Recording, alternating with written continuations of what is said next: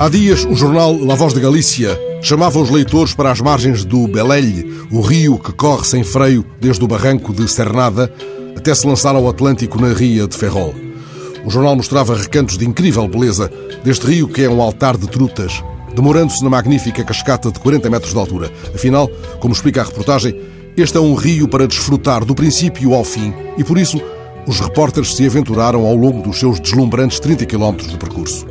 Mas o jornal sublinha ainda outra marca singular do Belelhe. Este foi, historicamente, explica La Voz de Galícia, o rio do aproveitamento.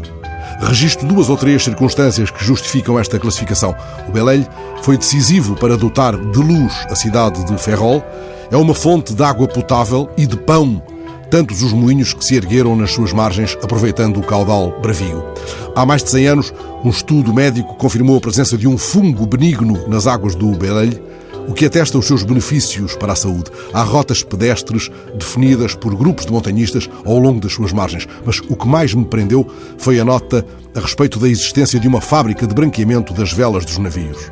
Nenhuma outra água branqueava com tanta eficácia e durante tanto tempo as velas náuticas que ali se despiam do pó do mundo. Esta breve reportagem da Voz da Galiza fez-me retomar o velho sonho, nunca concretizado, de percorrer um dia com um gravador as margens de pequenos rios, da nascente até à foz. Rios mais escondidos, afluentes de afluentes, com as suas histórias guardadas na memória dos antigos. Tentarei não morrer sem perceber, caminhando, o sentido mais fundo daquele verso de João Cabral de Melo Neto. Os rios que eu encontro vão seguindo comigo. Aqui perto, onde o Paiva desagua no Douro, há uma ilha a que chamam dos Amores. No verão enche-se de jovens, há um parque de merendas com zonas de sombra e é possível alugar canoas e caiaques.